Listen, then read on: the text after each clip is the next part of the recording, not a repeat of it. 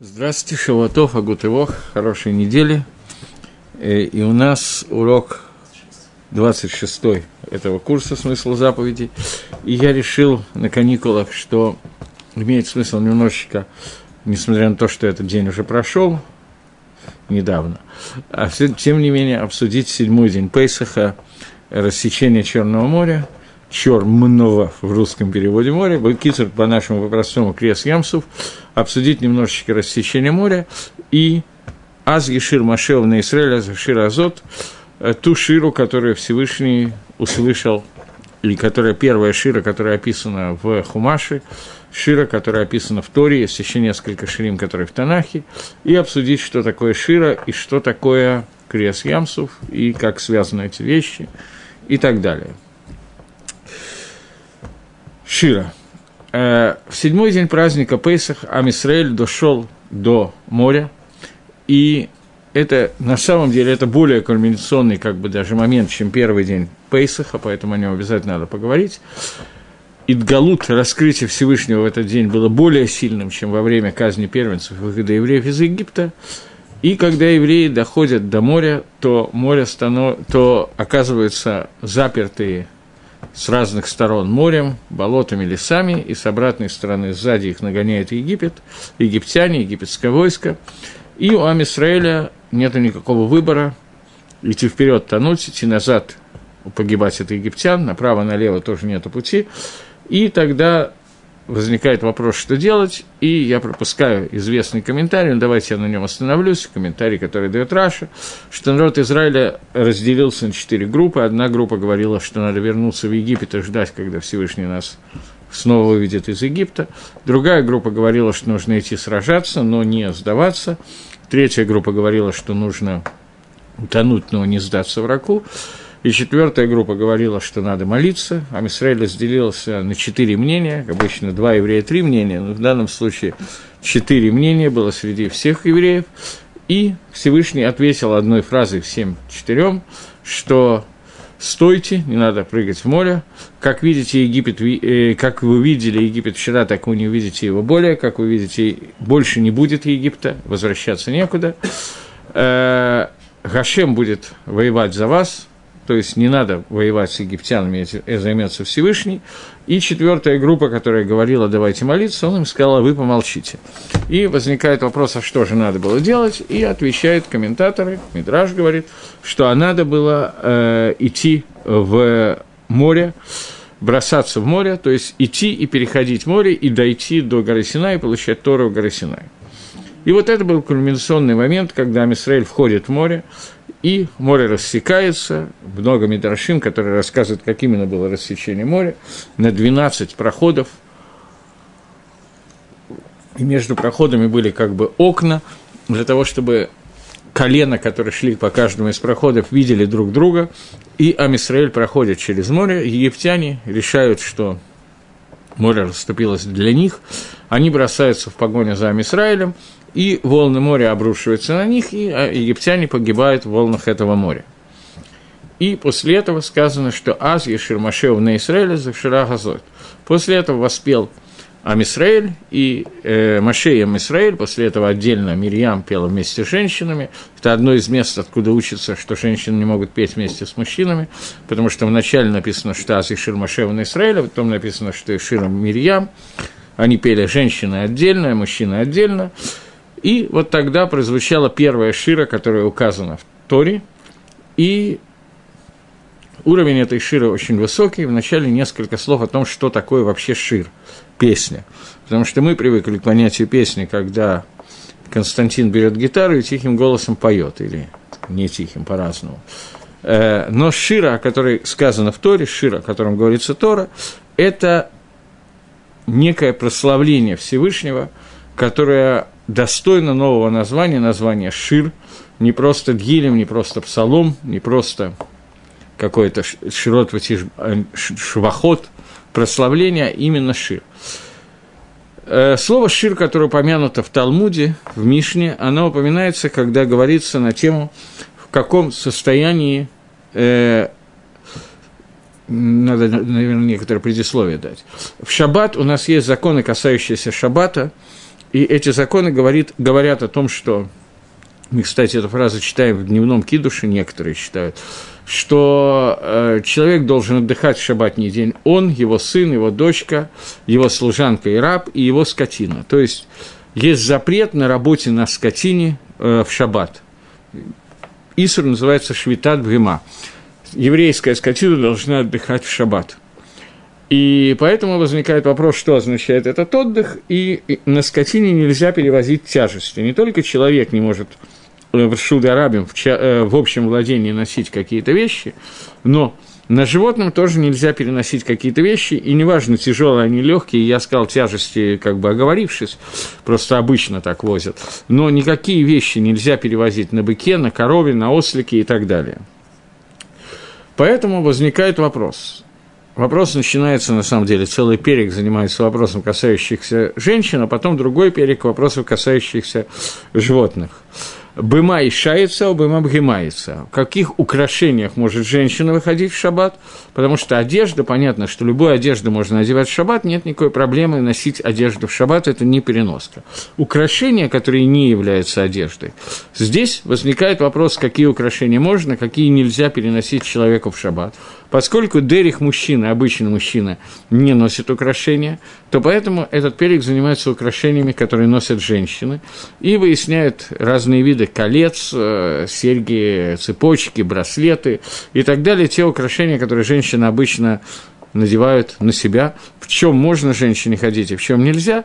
Общий клад, что Медарайса и Стора женщина может выходить в любом украшении в Шударабе, украшение – это не одежда, но это не является переноской, это как бы нужды человеческого тела. Но некоторые виды украшений Рабоном запретили, и есть две основных причины, по которым Рабоном запретили переносить украшения женщине в шаббат, либо по той причине, что она, ей может оказаться, что ей нужно окунаться в микву в этот шаббат, и окунаясь в микву, она, выходя из миквы, ей нужно будет снять украшения, которые являются хацисой, мешают окунанию в шаббат, поэтому она их снимет, и потом пойдет с ними в руке, уже надевать их будет во время ходьбы и нарушит шаббат.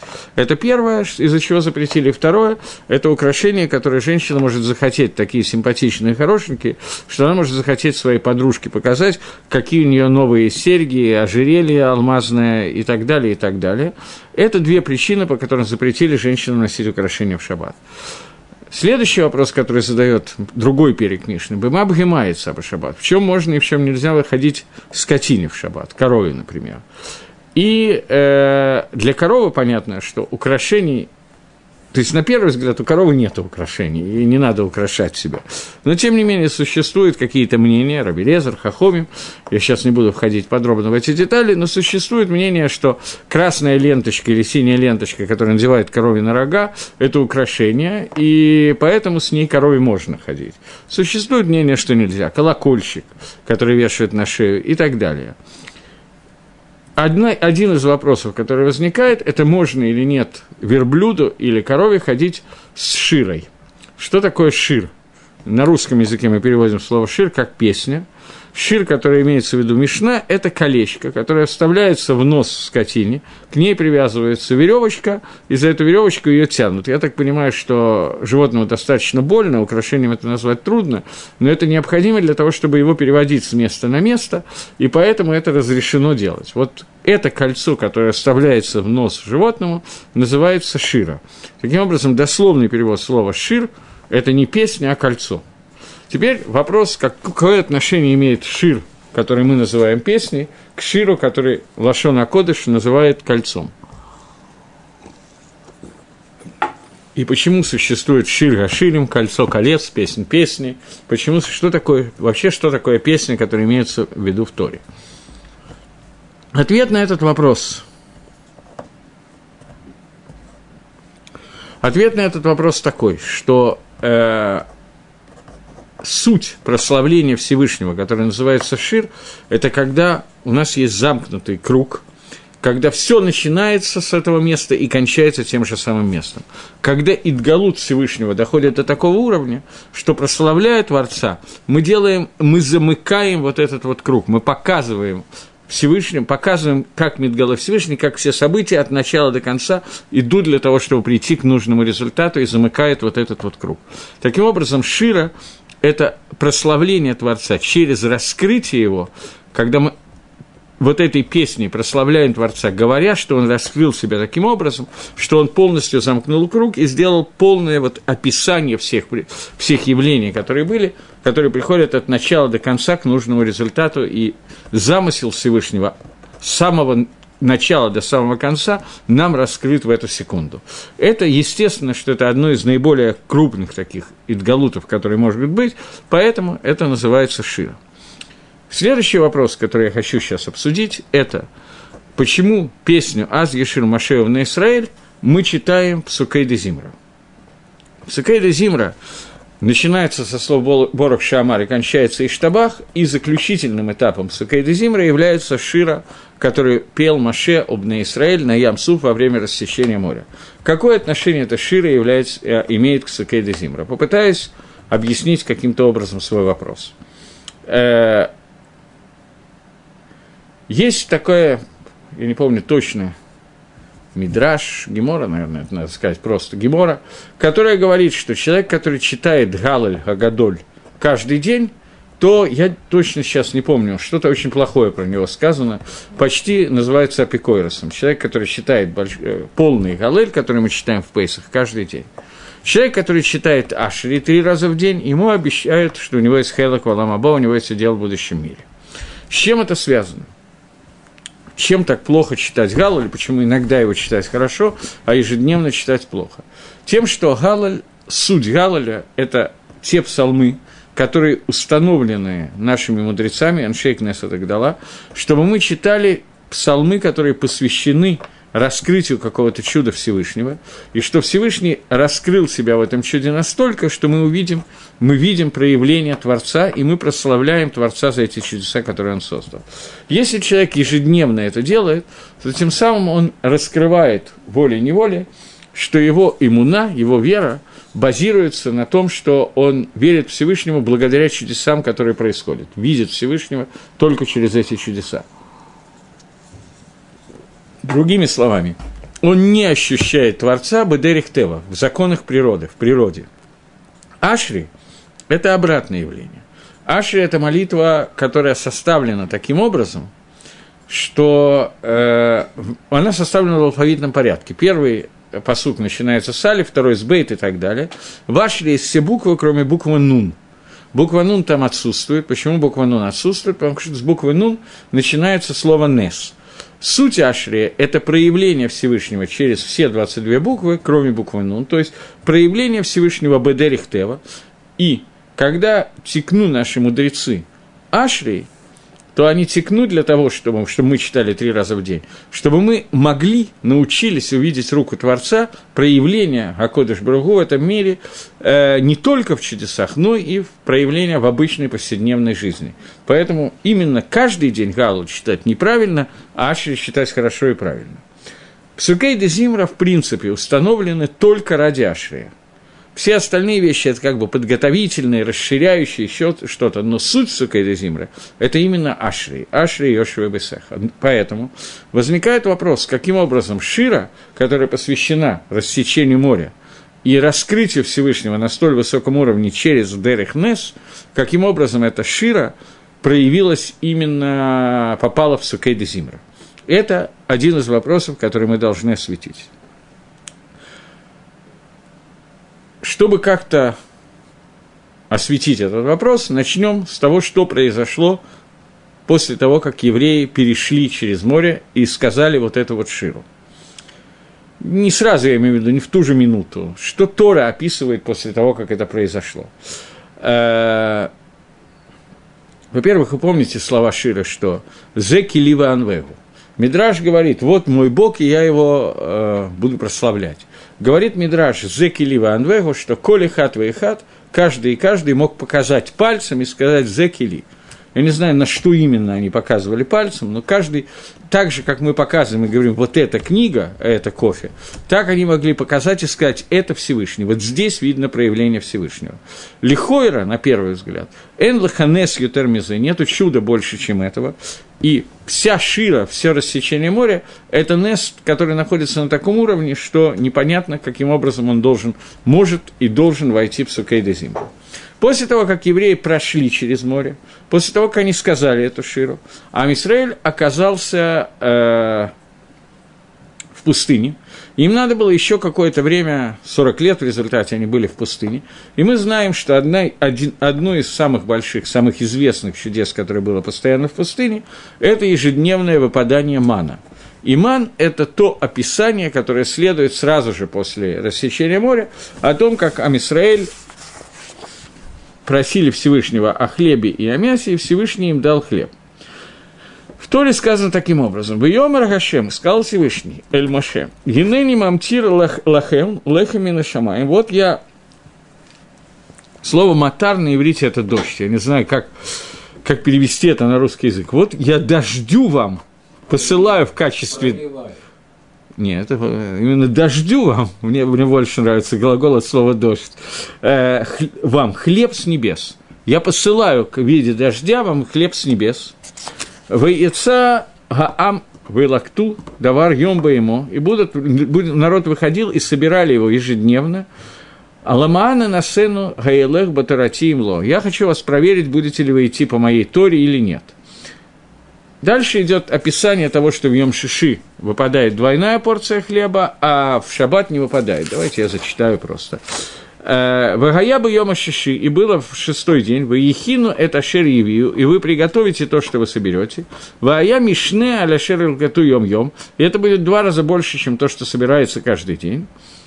И э, каждый день они пособирали ровно по одному омеру мана, ровно по той порции мана, которая была необходима для жизни, не больше, не меньше.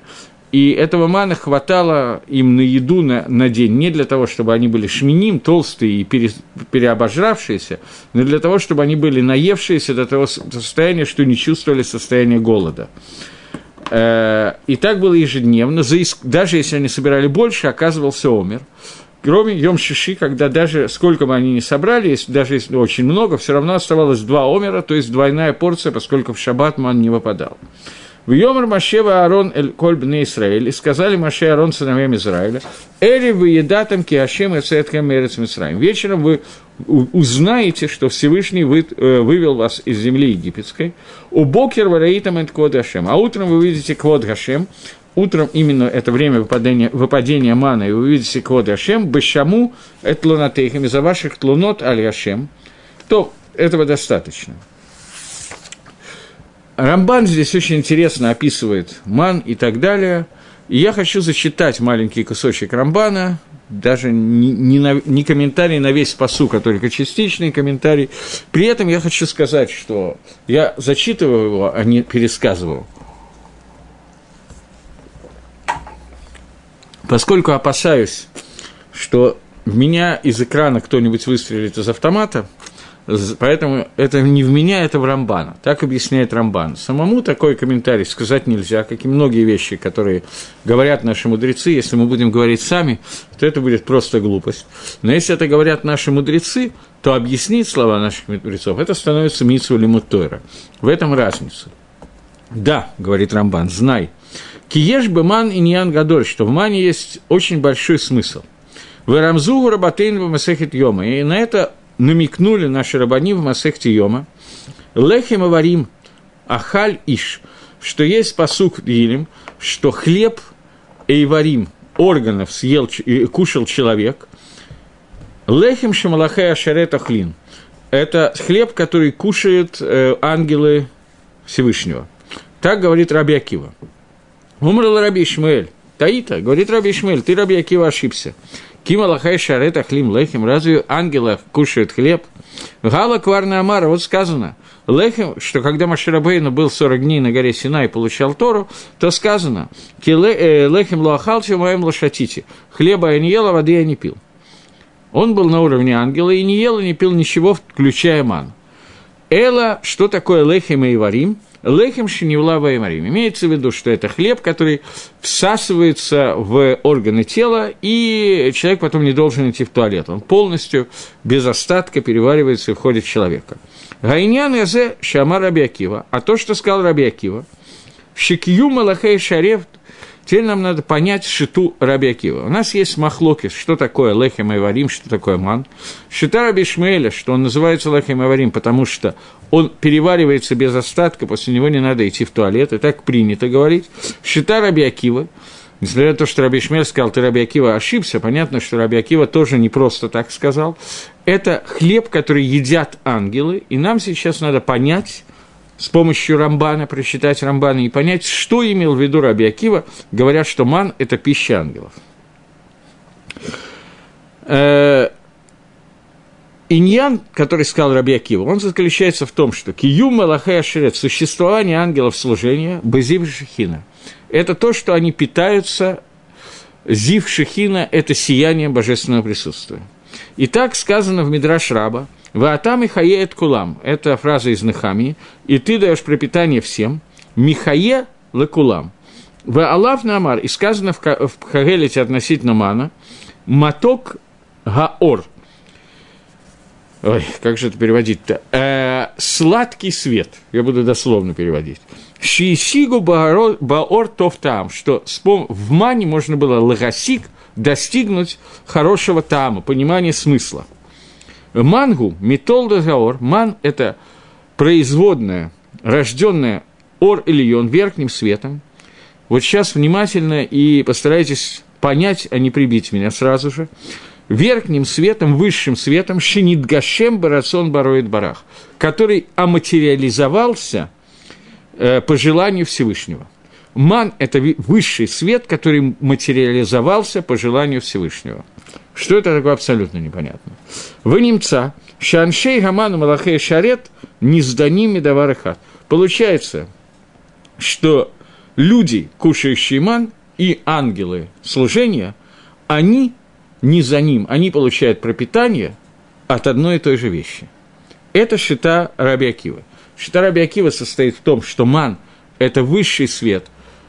Дальше он скажет еще сильнее, Рамбан, что это зив шихина шеид гашем, сияние шихины, которое оматериализовалось. Ангелы питаются из зив шихина, верхний, высший свет, который оматериализовался, и этим же питались люди в пустыне, то поколение, которое поколение, получившее Тору. Раби Ишмель Тавсо, мипнейший киумам эйна бадаварши мидгашем метолдас гаур – а Раби Ишмель не согласился с Раби Акивой только в одном, говорит Рамбан. Потому что киюм, существование ангелов, не из той вещи, которая Мидгашем Метолдозаор, не из той вещи, которая материализуется от производной света, поскольку их киюм беор от смо, существо ангелов от самого этого света. Мипнейзе аюма циим та амбеман – Миколь Машерцев. Но в Мане они не поспорили, говорит э, Рамбан. Спор их был в том, чем питаются ангелы. Ор, который Мидгашем, или самим Ором. Самим светом или производной света, который материализовывался. Но Ман и Раби Ишмель и Раби Акива по Рамбану понимают одинаково, что это сияние Шехины, свет Творца, который Мидгашем, который материализовался. Поэтому они находили в Мане – любой там, который, любой вкус, который они хотели. Ки нефиш бамахшеватати дабек бальоне. Потому что любая душа в своей махшове, в своей мысли, она прилепляется к верхним мирам. И на тимца мано хаим ватипу крацон фанав. И там она находит спокойствие и желание перед Всевышним. Я, наверное, прочитаю еще кусочек Рамбана, чтобы уже завершить. Сказано в Михилте, Амруба Михилта. Гайома Энатемацим, когда сказано, что после, э, дальше в Торе будет сказано, что Маширабейну собрал горшочек этого мана и спрятал его, и с тех пор мана нету, он только ганус. И зачем он был спрятан? Чтобы люди могли видеть этот ман, он сохранился и могли его видеть во время храма, он стоял рядом со скрижалями завета. Его можно было почувствовать, увидеть, я не знаю. Говорит Михилта – что сегодня вы не можете найти мана. После этих 40 лет путешествия в пустыне, когда кончился ман, сегодня в Аламазы нет мана. Но он находится в Аламаба. В будущем мире он будет. Зейс больше не перушим. Говорит Рамбан, что это Михилта, ее можно объяснить двумя перушим. Шинаамар я бивны гааламаба, Мишело Егия Маалатам Лиганот Тамит Мизевшихина. Первый, что э, для людей, которые достоятся будущего мира, тот, который не достиг э, возможности в этом мире, Лиганот Мизившихина, который в этом мире не может э, получать удовольствие от Зив Шихина, от сияния Шихины. И Екиумам Бадавара Мидгашем Миназив Гагу.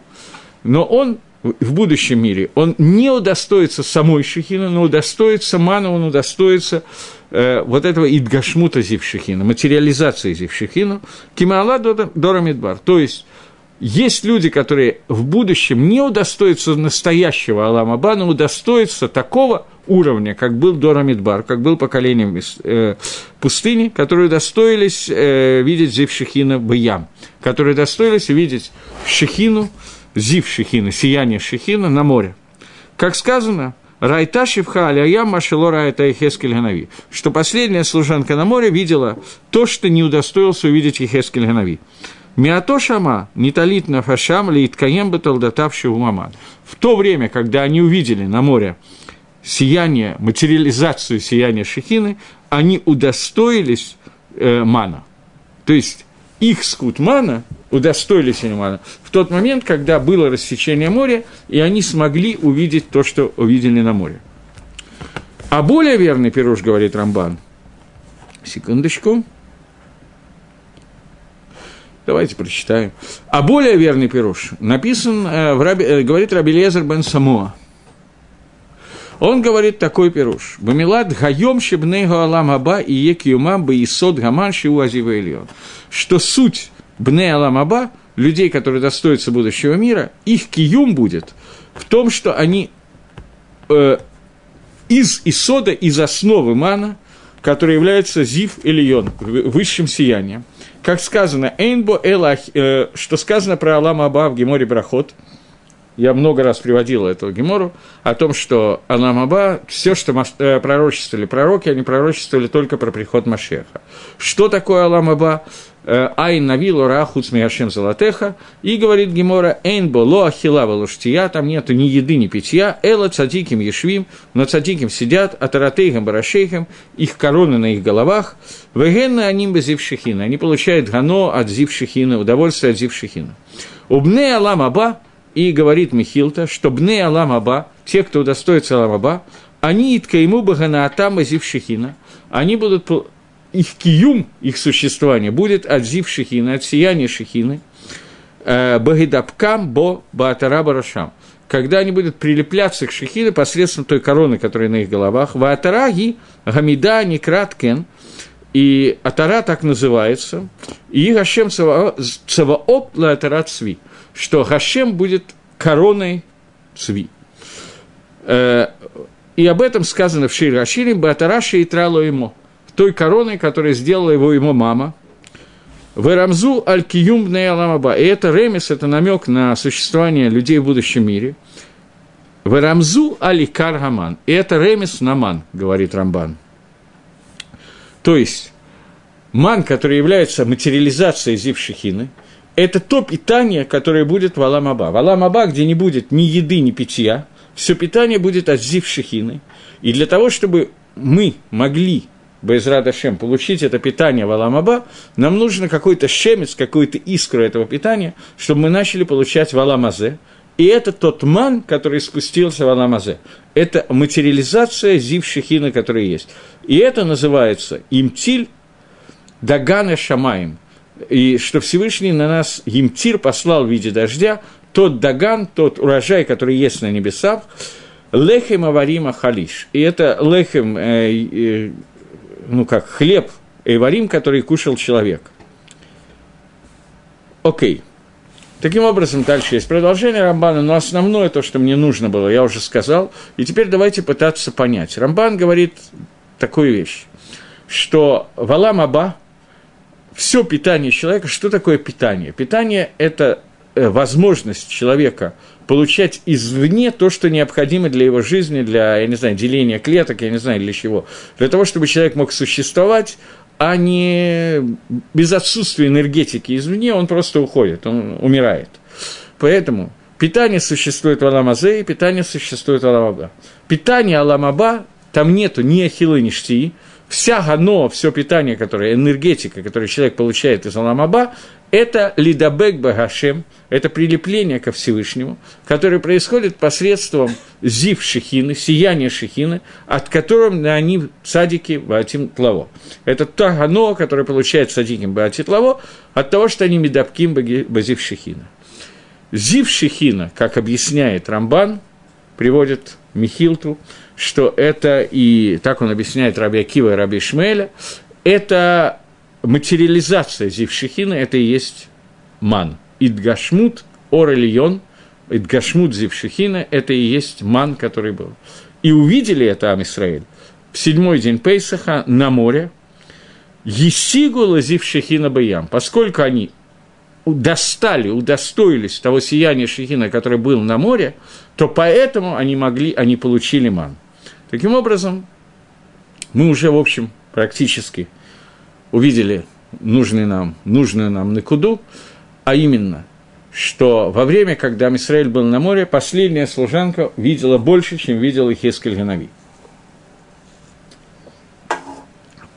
Коли хат хат, каждый и каждый из Израиля мог указать пальцем и сказать «Зеки ли ванвегу», «Зеки ли». «Зеки ли» – это тот Зив Шехина, тот Ор Ильон – который был галуй, открыт на море, во время рассечения моря, и это и есть шорыш Ширы, когда они могли сказать «Аз Ешир Машева на Израиль», когда он, они увидели, что изначально весь Аламазе служит для этого Идгалута, для того, чтобы в Аламаба у них было питание от этого мана, который и есть Зившихина, поэтому они могли получить ман. Теперь нам надо вернуться к моему вопросу, который я задал изначально, и попытаться ответить на такой простой же вопрос. Все это происходит самым чудесным образом, когда море рассечено, понятно, что законами природы объяснить рассечение моря – это будет не просто глупость, это вещь, которая совершенно невозможна. Я сейчас вспомнил, что однажды на каком-то семинаре, на котором я был, я не давал этого урока, я этот урок даю в первый раз, я что-то в, этот, в этом году прочитал на эту тему, поэтому... Но э, когда мы обсуждали море, рассечение моря, то был один человек, Дерегагав, сейчас он находится в Ешиве, я сейчас вспомнил, что этот человек сегодня находится в Ешиве.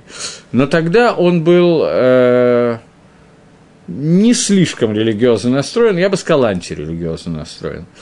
И он мне пытался объяснить, что э, подобные вещи рассечению моря – случались неоднократно и приводил в качестве примера штурм Перекопа, который был в России. Да, мне кажется, что это как бы не в ту сторону, совсем не в ту сторону. Когда мы говорим о чудесах, которые происходили на море, то это раскрытие Творца на уровне Зекили. Вот, вот она Шехина, вот он Всевышний. Штур Перекопа я не буду обсуждать, я не настолько хорошо знаю историю, вы поставите какие-то кушьёты, а я не могу на них ответить, честно говоря, мне просто неинтересно, поскольку понятно, что это совсем не в ту воронку снаряд летит.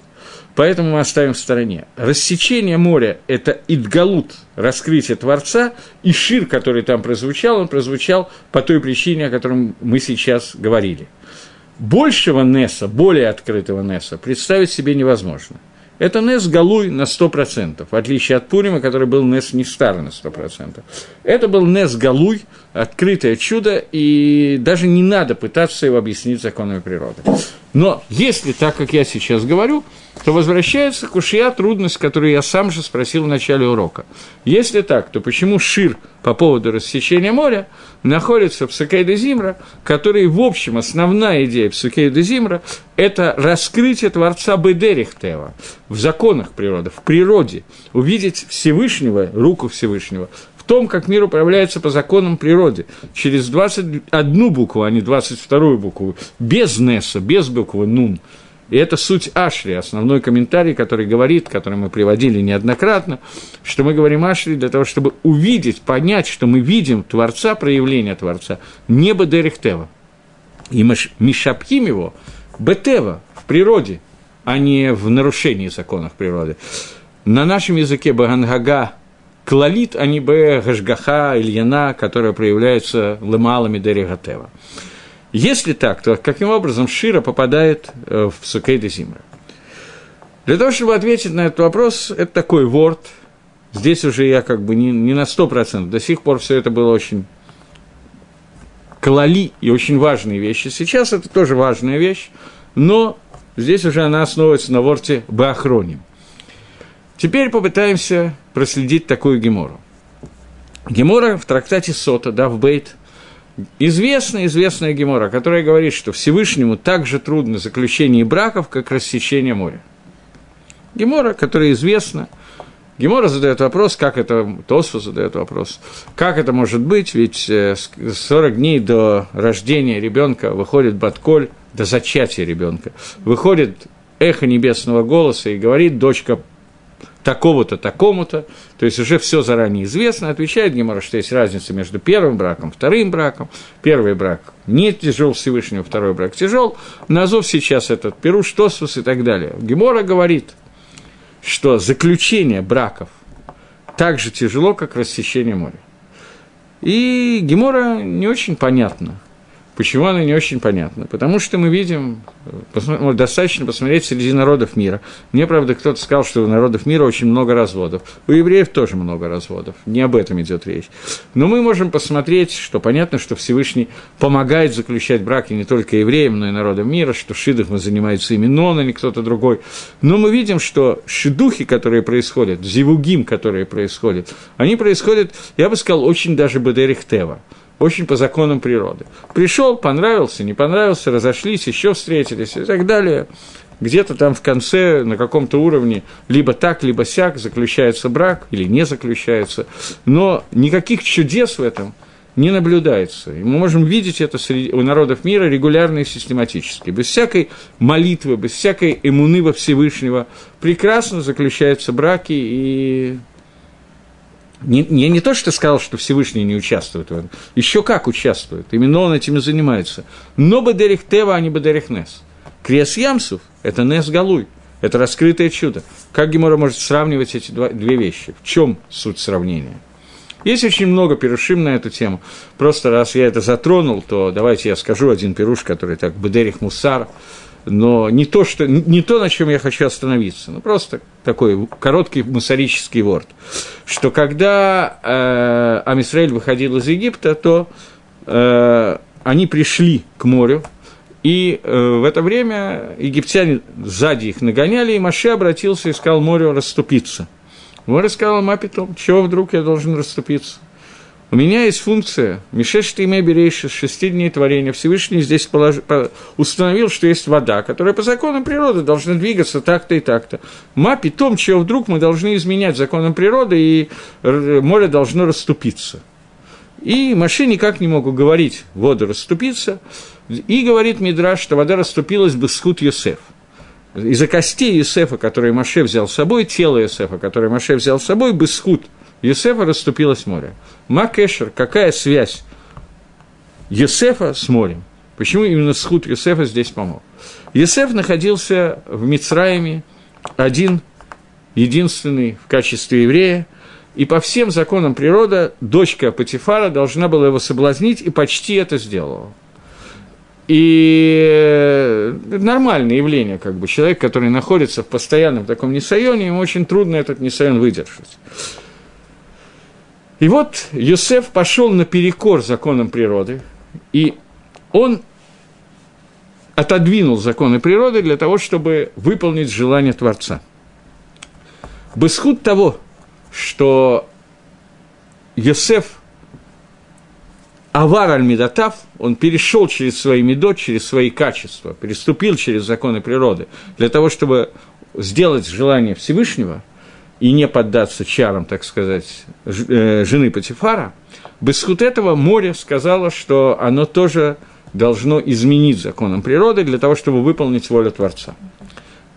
Схуд Юсефа – это Лавор Эль-Медатав море делает то же самое. Когда два человека заключают брак, то законы природы очень простые, эгоистические. Существую я и никого другого. Моя жена должна слушать и делать только то, что хочу я, это с моей точки зрения. С ее точки зрения, я должен делать только то, что хочет делать она. И никакого итхашута, никакого, как слово итхашут по-русски сказать, э, считаться друг с другом, это совершенно не, не входит в законы природы, я не должен считаться ни с кем, потому что кроме меня в мире никого нету. Это нормальное человеческое состояние, и когда два человека заключают брак, им надо каждому из них научиться лавор аль переставать идти на поводу столько собственных желаний и мыслей, и обратить внимание на то, что есть кто-то, кроме меня, в этом мире. Муж, жена и так далее. Поэтому, так же, как при рассечении моря надо было изменить теву воды, так же при заключении брака надо изменить медот мужа и жены – Поэтому для Всевышнего это каше и то, и другое одинаково, потому что это одинаковые. Это Бедерих Мусар, объяснение того, как Гемора говорит, почему Криес Ямсов сравнивается с Зивугом. Не Бедерих Мусар – это вещь, которую очень тяжело понять. Бедерих Пшат, я не знаю, как это сказать, потому что сравнивается Нес Галуй с Дерих Тева, с законами природы. И как можно объяснить эту вещь? Ответ, я думаю, что я уже дал, я думаю, что вы уже услышали ответ на этот вопрос, что когда мы говорим про Криес Ямсов, то Криес Ямсов было только у Амисраэля. Последняя шифха в Израиле видела то, что не видел пророк Ехискель. Египтяне всего этого не видели. Они бросились на море, они не увидели руку Всевышнего, они не поняли, что здесь происходит до тех пор, пока они не потонули. Что произошло после того, как они потонули, Тора умалчивает, я не в курсе. Но до этого они не поняли, что происходит, и считали, что это не раскрытие Творца, а что море расступилось для них, для того, чтобы они могли догнать Амисраиль. Я не знаю точно их каванот, можно по-разному их понять, и комментаторы их по-разному объясняют. Но в любом случае, Идгалута Всевышнего для египтян не произошло. Он произошел только для евреев, которые находились в море. Понятно, о чем я говорю. И только они могли сказать Зекили Ванвегу, только они удостоились увидеть Зив Шехины, что мы с вами не очень понимаем, о чем идет речь, потому что мы таки не ели мана. А те, кто ели ман, они таки удостоились того, что они получили Тору на горе Синай. Это и есть Дор Мидбар, Дор Ватантара, поколение дарования Торы. И это тот зив, которым будет питаться, в кавычках питаться, цадиким ласит лаво, когда, будет, когда наступит Алам Аба, понятно, о чем идет речь. То есть рассечение моря относится только к Амисраэлю. Было только для Амисраэля. Я не имею в виду сейчас физические столбы воды, которые стали в 12 стенками, между которыми кто-то проходил, а кто-то нет. Я имею в виду сейчас Зив Шихина, который Идгале выид Гашем и выпал в виде мана. Поэтому ман кушал только Амисраэль, который видел то, что произошло на море те, кто сказали Ширу, именно они удостоились этого мана. Таким образом, Зивугим, которые кашимки Криас Ямсуф, это тоже говорится только о Зивугим Дегдуше Шалям Исраэль. Это не говорится про то, как Вася встретил Машу, и они поженились. Речь идет о создании семьи, которая нужна для того, чтобы продолжить Амисраэль, для, того, для продолжения Амисраэля, Бакица эти зевагим, кашим ля кодыш берук, и креас ямсу. И здесь мы видим, здесь мы видим причину, по которой Шира читается в конце Псукейда Зимра. После того, как все Псукейда Зимра нам указывают на раскрытие Всевышнего Бедерих Тева, после этого мы видим, что у Ам Исраэля Дерих Тева вообще нету. Есть только Дерих Нес только Криес Ямсу. Даже такая вещь, как Зивугим, она сравнивается с Криес Ямсу, с рассечением моря. И это окончание Псукейда Зимра, которое показывает, что любая, даже вещь, которая происходит в Бедерих Тева в Израиле, это тоже Нес Галой, это тоже раскрытое чудо. Потому что Тахан Гага, которая та управление миром, которое Всевышний управляет народом Израиля, она всегда идет не только через Ганрагу Клалит, но всегда идет и через чудо тоже. Поэтому Шира мы вставляем вот в это, в конце этого, в конце наших Псукейда Зимра. Окей. Теперь э, у меня есть еще 10 минут, 12 минут. Я хочу сказать еще один ворд, связанный с Пейсахом, и на этом Пейсах мы, понятно, заканчиваем. Э, когда Машарабейну впервые получил пророчество от Всевышнего на Гарсинай, это была известная история, когда он увидел куст, который горел и не сгорал. Всевышний сказал ему, сними э, обувь со своих ног, потому что место, которое ты на котором ты стоишь, маком кадош, э, сними обувь, и дал ему приказ вывести Амисраэль из Египта. Маширабейну задал Всевышнему вопрос о том, э, дай мне симан, дай мне знак, чтобы Амисраэль мне поверил – и Всевышний дает ему два знака, на одном из которых я сейчас останавливаюсь. Этот знак, что у тебя в руке, посох. Мате Маше или Мате Лаким. И Маше должен был бросить это Мате, этот посох, и посох превращается в танина. Маше боится этого посоха, пытается от него убежать. Всевышний говорит, остановись, возьми его за хвост, и Маше берет э, Танина за хвост, и Танин вновь превращается в посох. Здесь есть такой вопрос, большая часть чудес, которое произошло в Египте, кроме казни первенец, все остальные произошли с участием вот этого Матея Лаким, который был в руке у Маширабейна. Этого посоха, который был в руке у Маширабейна. Думаю, что именно отсюда в гойской культуре пошла волшебная палочка и что-то в таком роде. Э, слово «мате» на иврите имеет определенное значение. Слово «мате» означает «легатот» – это «склонять» функция Мате, которая была у Маше, это была склонить Амисраэль ко Всевышнему, к выходу из Египта, к Торе, к Мицвод и так далее. На русском языке, собственно, посох, само, само понятие посох, тоже служит для примерно тех же вещей. Посох служит для двух вещей. Для, первое, это для того, чтобы опираться и равнять свои шаги, палка, с которой человек, пожилой человек ходит, для того, чтобы как-то держать равновесие, чтобы логотот склонять себя в нужную сторону. Это первое, для чего служит такая палка. И второе, это посох, которым пастух направляет стадо и ведет в ту сторону, которая стадо должно двигаться. Это два назначения, которые есть у такого мате. Поэтому на иврите, где сам Лашон Кодыш, слово выражает суть явления. Мате от слова логотот – направлять, направлять свои шаги, направлять стадо овец, которые ты пасешь. И это то мате, которое дал Всевышнему Маше, он было создано в Шеш Емей Берейшис, Бена Шимашот, в сумерки перед Шаббатом, для того, чтобы склонить эти Шешет Емей Берейшис к Аламаба, в сторону к Аламаба, к дарованию Тора, к Ману и так далее. Само слово «мате», его «мем» тет гей, его написание, это мем тет, это 49, и гей – это 5, 50, это склонить от 49 ступени тумы к 50 ступени к душе, святости.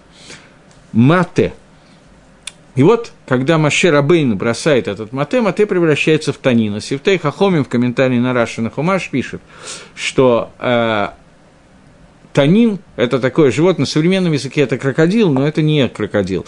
Это животное, которое в воде работает крокодилом, а на суше работает змеей.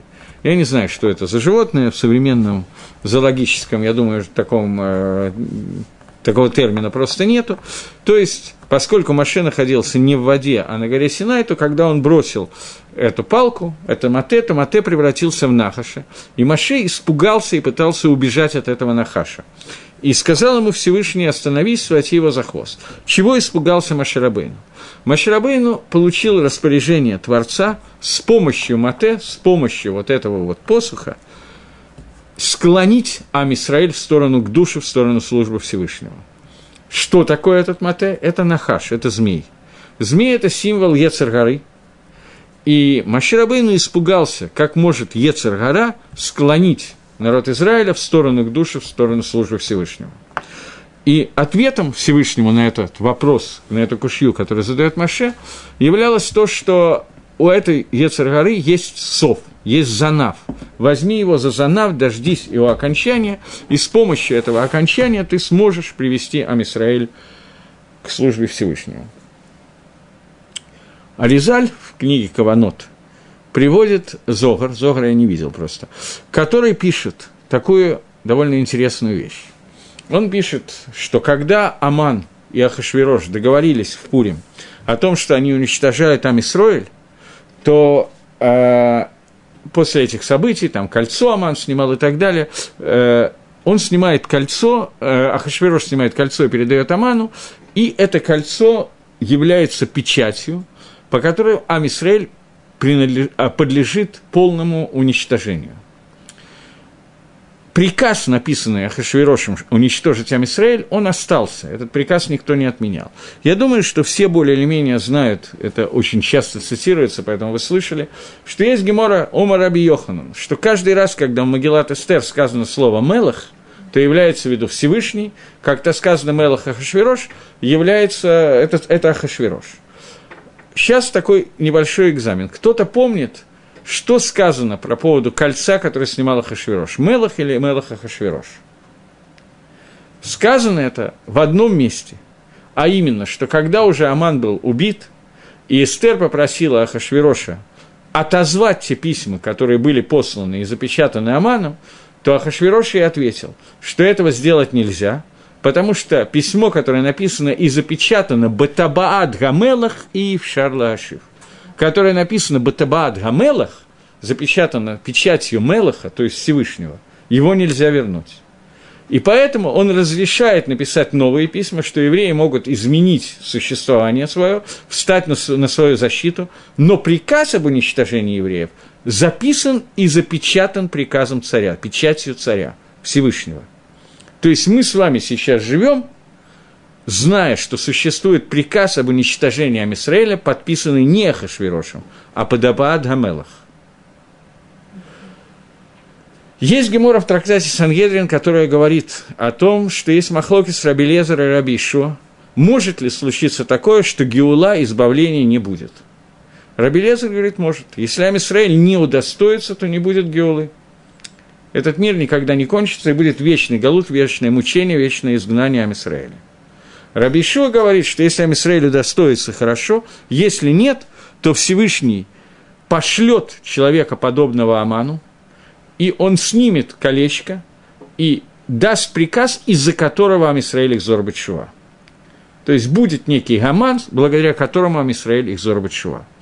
И такого не может быть. Паштус мы по скимке Раби еще очень хочется надеяться, что будет, как говорит Раби еще, а лучше еще лучше, что когда-то Гевала все-таки настанет – но Раби Ишуа говорит, что она может настать с помощью Амана.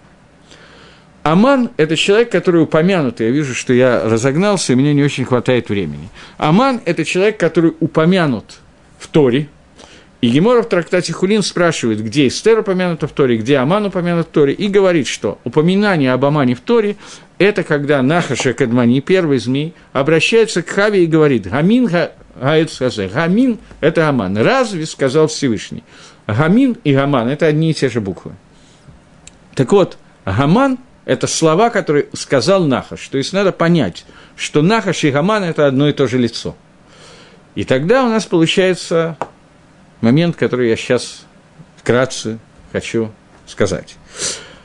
Э, я не знаю, как точно написано в Зогаре, но Аризаль приводит Зогар таким образом, что э, когда Аман приготовил эц, чтобы повесить Мордыхая, дерево, на котором собирается вешать Мордыхая, эц хамишим ама литлотба Мордыхая, в результате самого Амана повесили на этом дереве.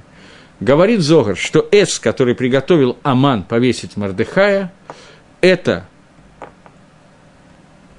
конец Мате, вот это вот занав Мате, кончик посоха, за который должен был ухватиться Маширабейну, за который Всевышний сказал Маширабейну, ухватись за него, и Нахаш превращается в Мате обратно. Это конец вот этой вот Ецергары. Аман, который человек, благодаря которому евреи их зарубят шива, благодаря его распоряжениям евреи их зарубят шива. И я еще раз напоминаю, что приказ, написанный Аманом, был подписан в этого Адамелах. Таким образом, у нас Ецергора работает – как средство для того, чтобы Лаагдин нас Бетшува. Понятно, что Ецергоры есть кэц. Этот кэц приходит в то окончание Ецергоры, приходит тот момент, когда благодаря этой Ецергоре мы можем Лахзор Бетшува.